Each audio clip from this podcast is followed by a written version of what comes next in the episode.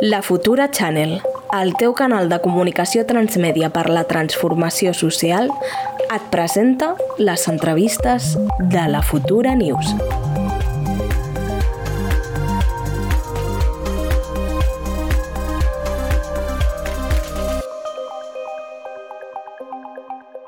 Estem ja amb el xerrant tranquil·lament. Avui tenim amb nosaltres el Ruben Hood. Eh, darrere d'aquest nom tan suggerent tenim un activista digital, ja l'esteu veient en pantalla. Els seus vídeos a YouTube tenen molta repercussió perquè parla clar, perquè parla des d'una visió d'esquerres i perquè contraposa els influencers eh, neoliberals, que a YouTube no són pocs, eh, i dona arguments eh, molt clars per entendre el que, el que passa a la societat, que no us penseu que és una cosa fàcil, tal com estan a, avui les, les xarxes socials.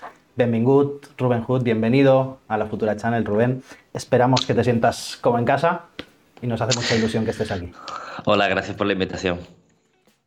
Hola Rubén, ¿qué tal estás? Bueno, primero de todo, antes de empezar, ¿no? queríamos felicitarte por el enorme trabajo que haces en redes sociales y también, bueno, pues preguntarte qué te motiva ¿no? a, a trabajar en las redes, a difundir el contenido que haces.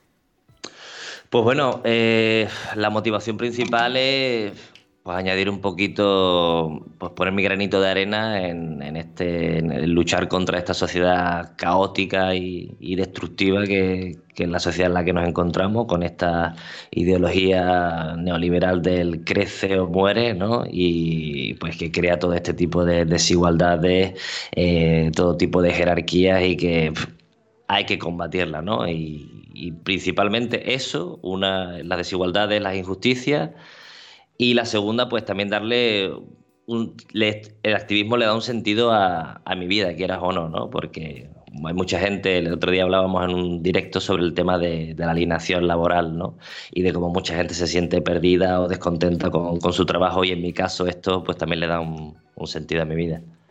Claro, es que esto es, esto es importante. Tú trabajas solo desde casa, pero tú trabajas para darle voz y darle eco a medidas que luchan los, los movimientos sociales, los colectivos, desde, desde muchos frentes, desde las calles eh, y, mucha gente en plural, ¿no? Entonces, eh, ¿tú te sientes como que formas parte de estos colectivos y de estos grupos, aunque tú lo hagas desde, desde la soledad de, la pantalla, ¿no?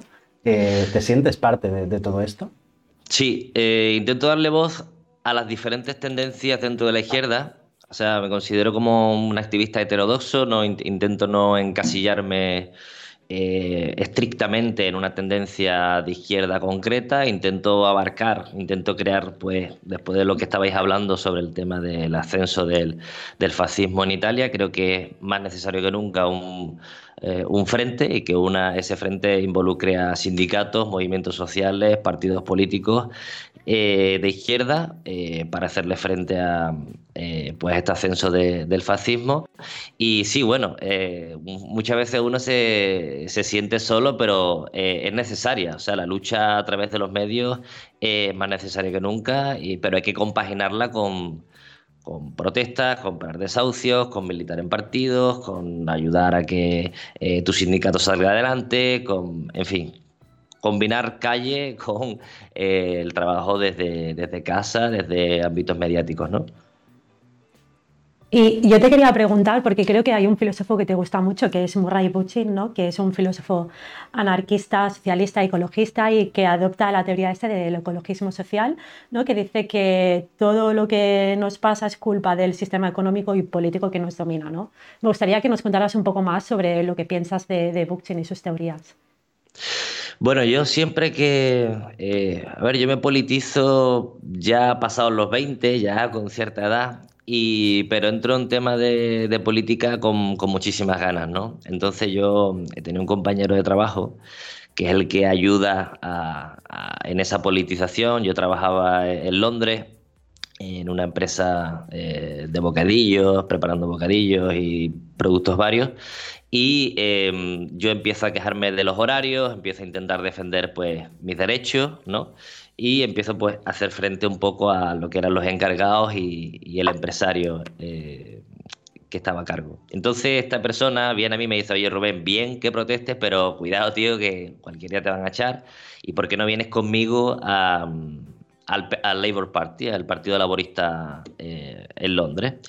Entonces empezamos a tener un montón de conversaciones sobre temas políticos. Y yo decía que él, era, él es actualmente socialdemócrata y yo eh, como que creía que eso no era suficiente, como que había que ir más allá. Entonces me decía, ya Rubén, pero fíjate lo que pasó en la URSS, ¿no? Empezamos a hablar de, de todos estos temas y yo me quedaba con que la socialdemocracia no era suficiente. Entonces cuando yo veía o cuando veo actualmente solo una crítica al capitalismo y no hay nada propositivo detrás, eh, me decepciona bastante, ¿no? Es como que faltan propuestas para intentar superar el sistema en el que nos encontramos y Bookchin es el que realmente dio con, o por lo menos en mi caso, el que da con la tecla, ¿no?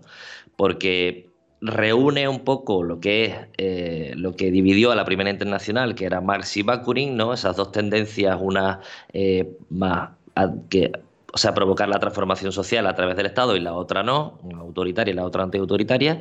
Y Bucci lo que pretende es unir esas dos tendencias haciendo una crítica a ambas, pero y haciendo una crítica también al capitalismo y al mismo tiempo ser una propuesta diferente de economía y de sociedad, ¿no? Entonces yo creo que la ecología social de Bookchin es, creo yo, para mí, el pensamiento más completo que puede adoptar la izquierda y sobre todo una izquierda eh, moderna, porque todavía seguimos con personajes como Marx, que están muy bien, yo eh, condivido muchas ideas con, con, Marx y con Bakunin, pero es que llevan mucho tiempo muertos, o sea, yo creo que, eh, hay que hay que avanzar en las ideas y que tenemos que modernizarnos y tenemos que ver quiénes son, que hay pensadoras nuevas, que pues que pueden fusionar ideas más viejas y, crear y proponer cosas, ¿no? Eso es lo que yo creo que, que Buchin hace mejor, por eso para mí es el, pensador más completo.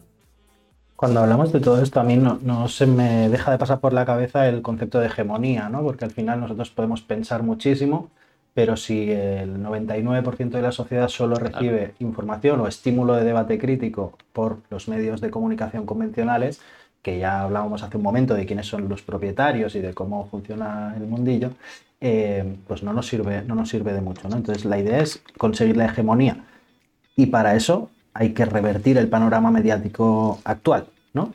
¿cómo, ves tú el panorama mediático actual, la, mugre que hay en los, en los, medios de comunicación y la explosión de nuevos medios eh, culturales, políticos, sociales a través de, de, las nuevas de las redes sociales y las batallas culturales que se pueden dar a través de estos nuevos medios? ¿no? O sea, eh, bueno, yo creo que lo que ha pasado a raíz de los audios, no solo de los audios, sino muchísimas eh, filtraciones. No sé si os recordáis ese fragmento, que lo que parece como una especie de eh, cámara oculta. Están grabando, fue en Antena 3, que era en el año 2015, 2016. estaba Álvaro Zancajo dando una noticia, que era presentador de, de Antena 3 y, se ve a, él y a la otra presentadora diciendo de aquello de, eh, oye, nos van a dar pero bien, ¿eh? mientras daban una noticia sobre Venezuela y Podemos y, la CUP y la ETA, era todo un mix ahí, perfecto, un mix completito. Y, todo eso ha sido el pan de cada día en informativos y se presentaban como noticias neutrales que al final han acabado repercutiendo en partidos como Podemos, pero no solo, en movimientos de ocupación, eh, cuando se hablaba de temas de desahucio, se ha derechizado ese, ese discurso para ahora hablar de la ocupación. ¿Por qué? Porque si tú repites lunes, martes, miércoles, jueves y viernes la palabra ocupa y ocupación, acabas creando miedo en la gente y acabas creando un posicionamiento reaccionario en la gente. Sin embargo, si cambias ocupación uh, u ocupa por desahucio, eh, consigues el efecto contrario, consigues un, un efecto de, uh, instalas un pensamiento progresista de cuestionamiento del status quo, porque si dices desahucio, la persona va a querer saber qué significa desahucio y por qué se produce. Por lo tanto, va a cuestionar la estructura que produce eh, eh, los desahucios, ¿no? Va a cuestionar eh, la propiedad privada, va a cuestionar el capitalismo, el sistema de mercado y todo eso, ¿no? Y esto es lo que esto es lo que ha hecho muy bien el poder económico. Se ha creado un brazo mediático y ha conseguido controlar la opinión pública porque sabe que la opinión pública es la que al final toma decisiones políticas. Entonces es complicado eh, hablar de blockchain, obviamente, por eso, porque eh, si tenemos las noticias eh, bien controladas, lo que pasó en Coge su cintora es otro ejemplo claro, ¿no?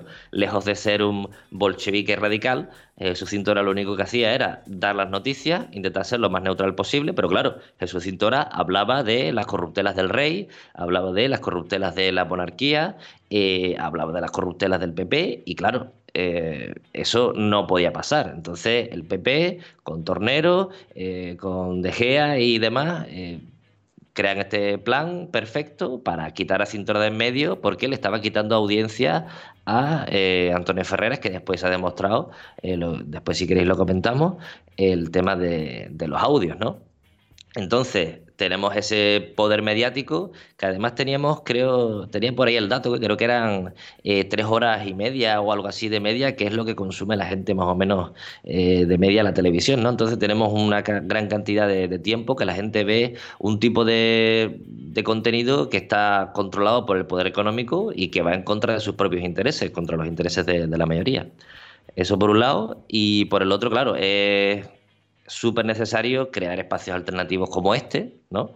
en el que podamos decir las cosas tal y como son o como, creemos que, son, ¿no? por lo menos hacer un análisis crítico de, la realidad y, o sea, eh, sin esto es que no tenemos ningún tipo de posibilidad. O sea, hay que, hacer, hay que dar la batalla en todos los sitios, desde partidos políticos, sindicatos, movimientos, en unión en la, eh, en la, unión de crear un espacio mediático más o menos conjunto que vaya desde lo progresista a lo más revolucionario e intentar crear pues un mix que, que, que ayude a combatir ese brazo tan potente que tiene el poder económico.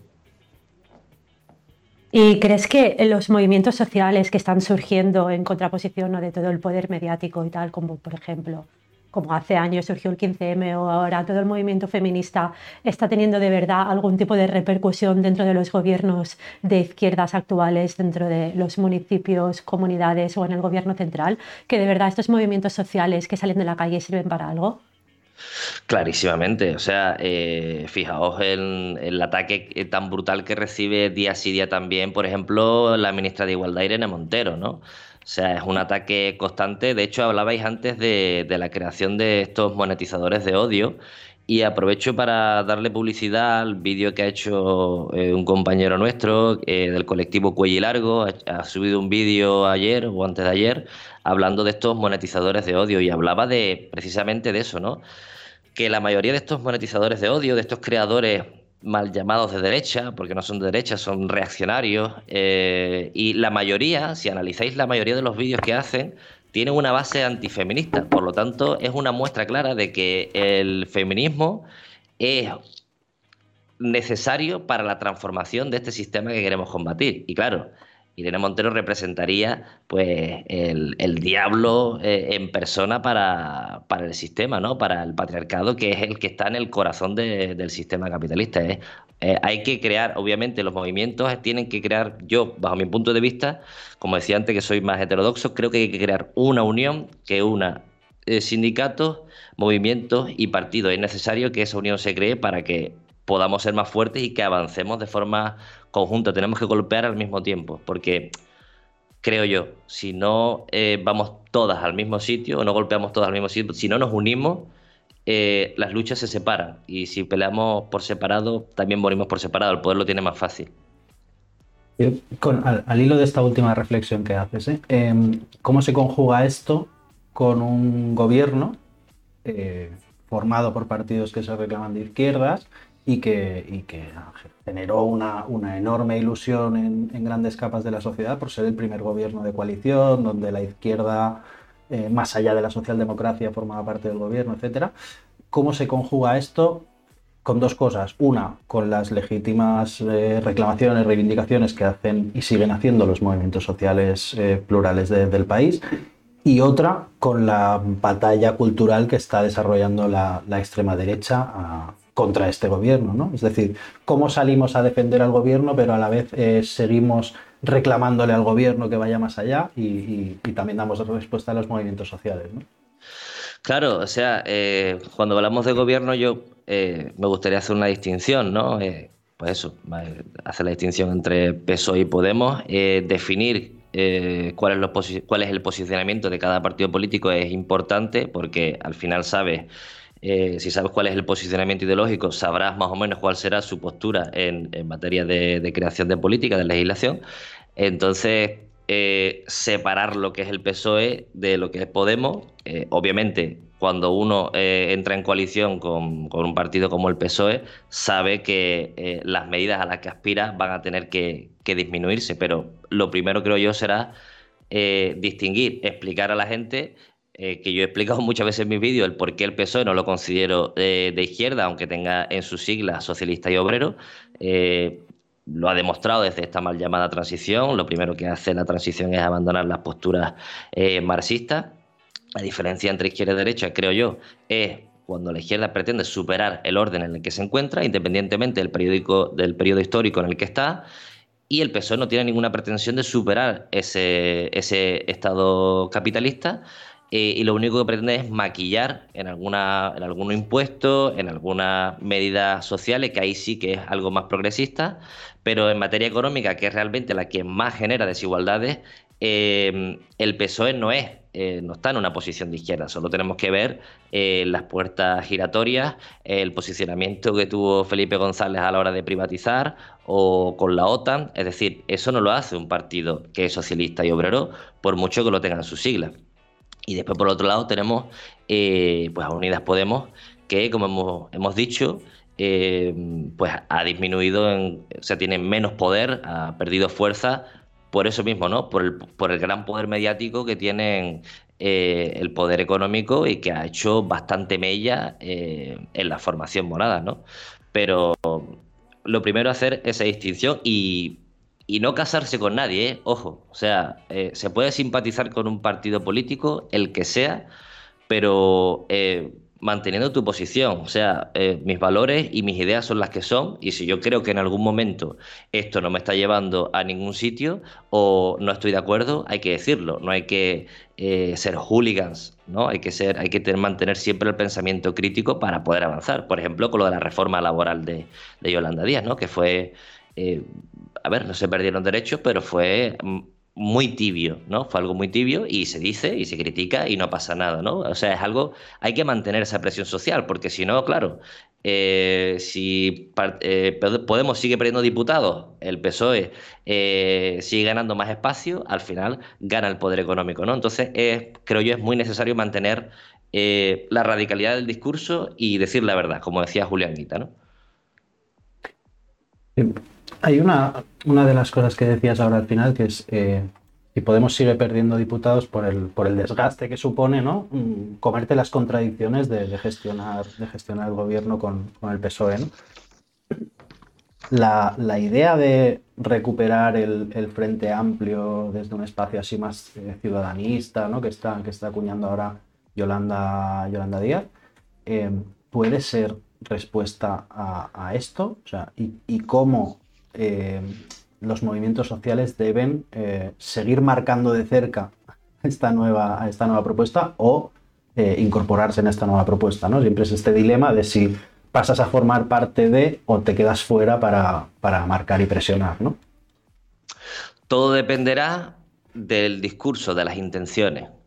Y todo, para ser más claro, todo dependerá de si Yolanda Díaz incluye o no a Podemos en ese proyecto porque al final eh, el proyecto, la potencia del proyecto nace del 15M, es originario de las calles, que después un grupo de personas, Monedero, Pablo Iglesias, etcétera, supieron cómo darle una articulación institucional y, ahí fue donde se agarró fuerza, ¿no? Después se une Izquierda Unida, otra eh, se forma la coalición, etcétera, etcétera.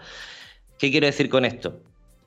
Que si la estrategia es jugar a intentar profesionalizar el discurso, eh, intentar ser más moderado para agarrar a más eh, posibles votantes del PSOE, yo creo que ese proyecto tiene todas las de perder. Uno, si, si no mantiene la radicalidad del discurso, que es lo que yo creo que se tiene que mantener en primer lugar, y si no incluye eh, a partidos políticos a la izquierda del PSOE y si la única intención que se pretende para gobernar es seguir, eh, seguir siendo como el mantener la coalición del PSOE como única estrategia, ¿no? O sea, yo creo que tiene que, la izquierda tiene que ganar un poquito de autoconfianza, ¿no? Es decir, si tenemos que pactar en momentos concretos, sí, pero nosotros tenemos que presentar un proyecto político concreto y, no disminuir en, eh, en, nuestro discurso, ¿no? Hablar de eh, ecofeminismo, hablar de decrecimiento, de crisis energética, de cambio climático y no solo de, eh, de impuestos, que es obviamente necesario, pero hay que mantener un discurso coherente y concreto. ¿no? Porque si no, si jugamos a, hacer el PSOE, el PSOE lleva haciendo el PSOE 40 años. Nos quitan la patata, ¿sabes? ¿Y crees que el surgimiento de todos estos influencers que son como muy de derechas, todos estos streamers y, bueno, TikTokers de todo, que son muy de derechas, es una respuesta justa a todos estos, mm, a que todas estas políticas de izquierdas que se están haciendo desde el gobierno? O sea, si es justo, a, ver, eh, depende. O sea, si depende del, youtuber que, cojas de turno, ¿no? Porque hay algunos que lo único que se dedican es a, lanzar odio, básicamente, a parasitar eh, contenido de otras compañeras o a criticar directamente eh, a Irene Montero día sí, día también, como decía antes o habrá liberales que hagan cierto, eh, desde su ideología, desde su posicionamiento, eh, críticas mm, constructivas, si las queremos llamar así. O sea, que sí, pueden defenderlo lo que quieran. Lo que, lo que venía diciendo antes, eh, si hay tantos youtubers que están atacando al feminismo con esa contundencia es porque el feminismo está suponiendo un cuestionamiento de este status quo. De la misma forma que el poder económico ha atacado a ciertos partidos con esa contundencia, porque mm, el poder económico no es tonto y la cultura tampoco. O sea, en el momento que hay un cuestionamiento siempre va a haber una reacción, ¿no? Y esto lo podemos ver desde el eh, poder mediático, tanto en la televisión tradicional como estos nuevos eh, youtubers, ¿no? Y, ahora que hablas de la televisión tradicional en concreto, sobre el Ferreras Gate, eh, ¿Qué, hacemos? ¿Qué hacemos con, esto? ¿A qué, eh, ¿A qué cubo de la basura se tira esto? Porque es que, es que ya no es que no hayan echado a Ferreras, ni ha dimitido, ni es que no ha dado ni una, ni una disculpa, ¿no? O sea, es que, es que siguen como si no hubiera pasado nada. Eso sí, con unos pinchazos de audiencia muy importantes. Igual por ahí es por donde les podemos meter mano. Sí, porque eh, yo, lo del Ferreras Gate tiene eh, a ver, es su lado negativo y, positivo, ¿no? El lado negativo es que, a pesar de conocer todo lo que ha pasado, eh, ciertos partidos políticos han sufrido muchísimo por toda esta manipulación, que no solo el Ferrera Gate, yo creo que eh, no solo involucra a Ferrera, sino involucra bloques mediáticos enormes eh, involucra a presentadoras como Ana Rosa, Eduardo Inda, Ana Terradillo. Eh, o sea, es que eh, es todo, ¿no? Es como hay, hay un estado corrupto detrás del poder mediático tremendo. Entonces, lo del Ferreras Gate, la caída de audiencia, yo creo que esto es un ejemplo de cuando la izquierda se une eh, bajo un paraguas concreto, bajo una premisa, bajo una lucha concreta, golpeamos al mismo tiempo, podemos hacer mella en el poder económico. ¿no? Y el Ferrera Gates es un ejemplo muy concreto, porque nos hemos pegado dos meses, al menos, hablando y mencionando a Ferrera, eh, hablando de la cloaca mediática, yo en mi caso haciendo vídeos, otro haciendo tweets, otro post de Instagram, o sea, es como que ha sido una coordinación espontánea de la izquierda en contra de estas cloacas mediáticas, ¿no? Y esto es como, eh, esto es lo que yo hablo cuando eh, eh, luchar por el relato, ¿no? Si luchamos por el relato, intentamos ganar ese relato, unificar ese relato, podemos hacer mella. Si cada uno golpea de formas diferentes y a diferentes tiempos no estamos sincronizados. Y lo del Ferrera Gate es un ejemplo de cuando nos sincronizamos podemos hacer daño. Ha dimitido Tornero. las audiencias de Ferrera han caído. La, sexta noche cambia a la sexta explica. o sea, eh, quiere decir que la sexta ha perdido prestigio. Eso por un lado, porque hemos focalizado toda nuestra energía en un punto concreto y al mismo tiempo eh, mm, hemos algunos programas como por ejemplo La Base de Pablo Iglesias ha sabido bien cómo hacer palanca contra ese Ferreras Gates, ¿no? Eh, de hecho, creo que estaban poniendo esta mañana algunos resultados de, la visibilidad que está teniendo el programa.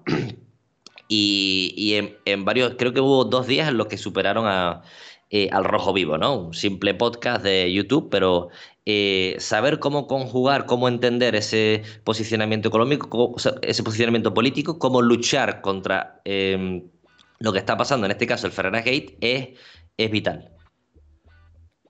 Y hablando otra vez de la sexta noche, ¿no? Yo junto a Julián Macías de Pandemia Digital habéis contraprogramado, ¿no? La sexta noche. ¿Con qué intención la habéis hecho? ¿Qué queréis conseguir con eso? Pues bueno, es, un poco en, la línea de lo que decía antes de, eh, la base, ¿no? Eh, Julián es también creador de contenido, eh, yo también, pues la idea es utilizar la sexta noche como palanca para darle salida a, a nuestro contenido, ¿no? En este caso, em, el de pandemia digital. Eh, es una forma de, resistencia mediática, ¿no? Una forma de, luchar por ese relato, por, intentar plantar batalla en esta. Eh, en esa batalla cultural, ¿no? Y Julián se le ocurrió la idea de empezar a, contraprogramar a la sexta. Y a mí se me, eh, se me ocurrió contraprogramar a, eh, Todo es mentira, ¿no? El programa de, Risto Mejide. Y los martes hago un directo y aprovecho y hago public también. los martes por la tarde a las 7 y se llama, el programa se llama Todo es muy burdo, pero vamos con ello. Y, tratamos pues diferentes temáticas que no tienen por qué ser actualidad política. De hecho, el martes pasado hablábamos de eh, el trabajo asalariado y, las consecuencias en salud mental que, acarrea el, trabajo, ¿no? Analizamos más en profundidad lo que era el trabajo, pero la idea es esa, ¿no? Intentar contraprogramar, crear otro tipo de contenido eh, en base a lo que hay en la televisión tradicional, ¿no? Que, eh, por ejemplo, cuatro al día, eh, todo es mentira, las mañanas, perdón, el programa de, Ana Rosa, ¿no? Que ahora Joaquín Prat está siendo uno de los que más voz da Eduardo Inda, ¿no? Intentar contraprogramar a esta gente, que es complicado, pero bueno, la batalla, independientemente de que se gane o se pierda, hay que darla, como decía San Pedro. Estoy por, casi por preguntarte uno por uno por Risto, por Ana Rosa, por Joaquín Prat, porque es que de cada uno habría, habría para hacer un, podcast eh, completo, ¿no? Total. Es que, o sea, eh, el panorama que, tenemos es desolador. Esta gente, yo cuando lo veo, eh, genera impotencia, ¿no?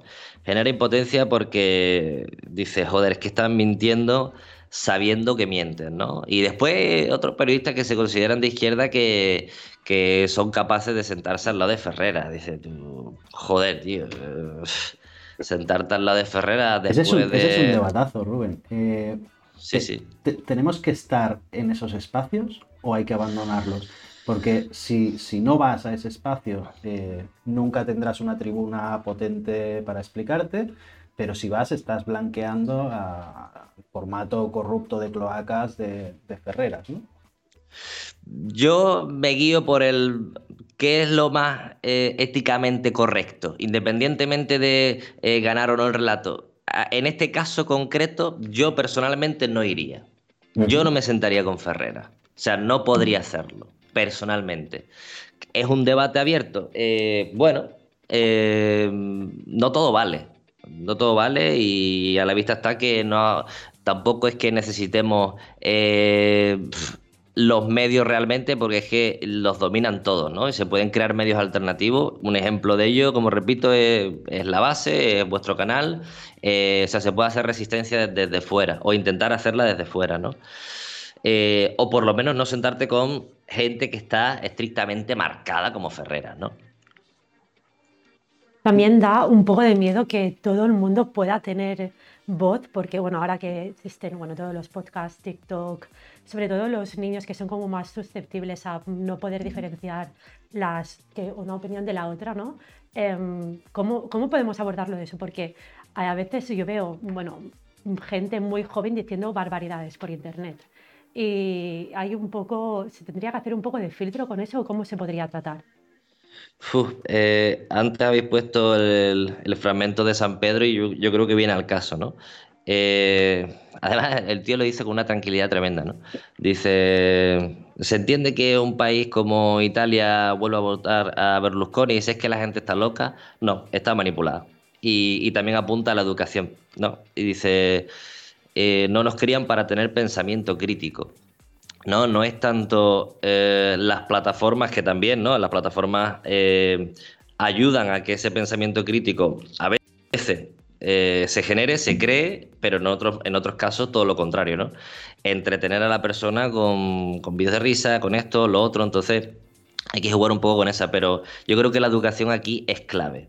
Y hay que también hacer una crítica, incluso desde la izquierda, porque hablamos de, de educación pública, pero no estamos cuestionando qué tipo de educación. O sea, eh, si analizamos en profundidad la educación, yo recomiendo aquí un documental que se llama La educación prohibida.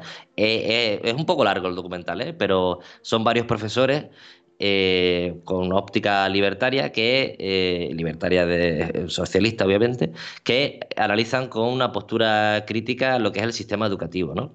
Y pues eso, el sistema educativo nos enseña, no nos enseña a tener pensamiento crítico. De hecho, las primeras asignaturas que atacan eh, son asignaturas que tienen que ver con el campo de las humanidades, como eh, filosofía, ética, ¿no? Porque no las consideran productivas, no las consideran útiles. ¿Y no las consideran útiles a qué? Al mercado laboral. O sea, a ti te empujan desde primaria, secundaria, bachillerato, universidad, a entrar por el embudo del mercado laboral. En ningún momento te preguntan eh, qué quieres ser, eh, qué significa la felicidad, qué significa, eh, en qué mundo vives, qué es el capitalismo, qué es el comunismo. O sea, tener pensamiento crítico, tener, cuestionar la realidad en la que te encuentras, ¿no? Dan por sentado que la realidad es como infinita, eh, inquebrantable y que ha estado ahí siempre, ¿no? Ningún, eh, la guerra civil, tú, hablas de, eh, ves los libros de historia de la guerra civil o las clases de historia de la guerra civil y se presenta como una batalla entre hermanos, que una, una de las tonterías más grandes del mundo, ¿no? Pues se presenta así, y, todo ese, y toda esa eh, educación se presenta a todo el mundo de la misma forma, los mismos test. Estudia, repite como un papagayo y después me lo tienes que vomitar todo en el test, ¿no? Que sí, que hay cosas positivas, obviamente, ¿no? Pero estoy hablando en el ámbito generales de lo que es la educación. y todo eso. Después se lo unes al consumismo y a los medios de comunicación y tienes un cóctel perfecto del control de, lo que tiene que ser un, un, ciudadano ejemplar, que tiene que producir y, no tiene que cuestionar. Yo necesito una persona que tenga eh, conocimientos de ingeniería, pero que al mismo tiempo no cuestione la estructura en la que está trabajando. Eso es lo que yo necesito. Que produzca, pero que no cuestione. Y entonces, claro, cuando estos niños llegan a estas plataformas y de repente te encuentras que hay mensajes reaccionarios, ves que yo mismo, ¿eh? cuando era más joven, no tienes las herramientas para defenderte, no tienes las herramientas del pensamiento crítico para defenderte. Y esto es uno de los principales problemas que tenemos. Y sabiendo todo esto, es decir, sabiendo que el, sistema está tan bien montado a favor de, los que mandan, ¿no? a favor de los que tienen el dinero eh, en el mundo, cuál es nuestra alternativa, porque más allá de los, canales de, comunicación transmedia, de, la lucha digital que estamos dando desde muchos espacios, es verdad que hay una, parte importante de la población a la que no somos capaces de alcanzar, ¿no? que es esta parte de la población que tú explicabas ahora también, ¿no? que, que, está entrenada eh, por el sistema para eh, ir a trabajar, no cuestionarse demasiadas cosas y consumir televisión convencional eh, cuando llega a casa cómo rompemos la barrera eh, para llegar a esta gente y, tratar de debatir con ellas y con ellos mm, de, la posibilidad de construir algo diferente. esto, esto es muy complicado. Yo aquí te digo lo que, lo que puedo, lo, que, a ver, la, la, teoría, ¿no? Porque aquí al final, eh, si queremos trazar un plan, un cambio, se necesita de la teoría, ¿no? Se necesita unidad política, eh, en primer lugar, eh, y con unidad yo entiendo unidad política y teórica. O sea, ¿qué hacemos? La izquierda se tiene que sentar en una mesa y decir cuál es nuestro plan, hacia dónde vamos. No se puede hablar de eh, viva la república sin entender qué es la república, qué tipo de república queremos.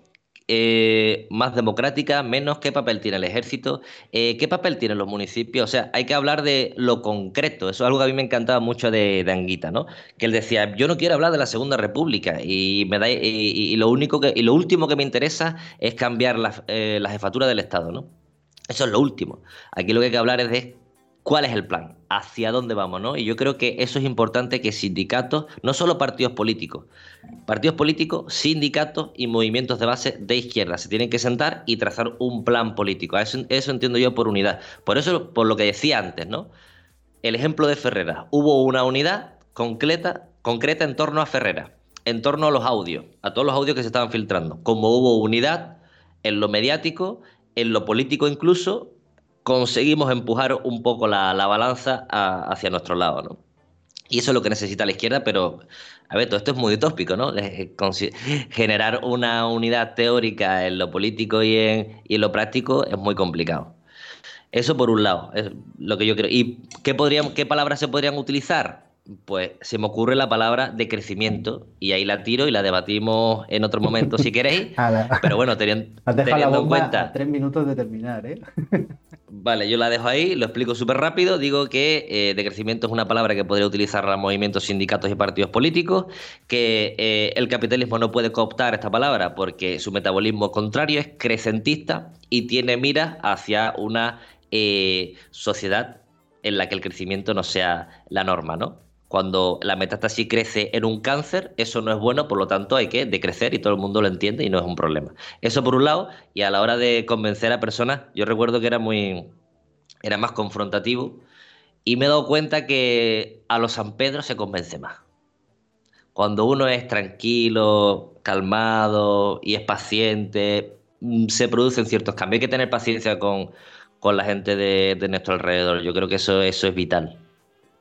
Quizá por eso gusta también tanto ¿no? Yolanda Díaz, ¿no? porque es como muy también ella muy paciente y muy tranquila a la hora de explicar. Tiene, a mí me recuerda bastante ¿no? a lo mismo que decías tú ahora. Sí, ella es una oradora eh, muy tranquila y además eh, el otro día hizo un, discurso buenísimo eh, en, el Parlamento que creo que se hizo viral por eso, por la contundencia, ¿no? En plan, daba datos concretos, además arrinconaba, creo que era del PP, no recuerdo el nombre, y, él se reía porque solo tiraba una sonrisa porque es que lo estaba dejando fatal, ¿no? Lo estaba dejando fatal, pero calma, ¿no? Con contundencia, pero calmada. Y esa, y esa es la. Eh, eh, Yolanda Díaz es una muy buena oradora. Yo creo que esa es la forma, creo yo, de, atraer más a la gente, más que de forma confrontativa, porque cuando atacas a una persona la cierra. O sea, y ya no quiere seguir conversando. Pero si tiras una semillita, lo mismo recoges algo.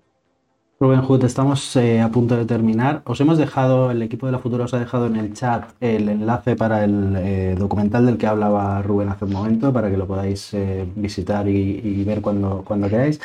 Y la última, Rubén, a mí me gusta siempre terminar así.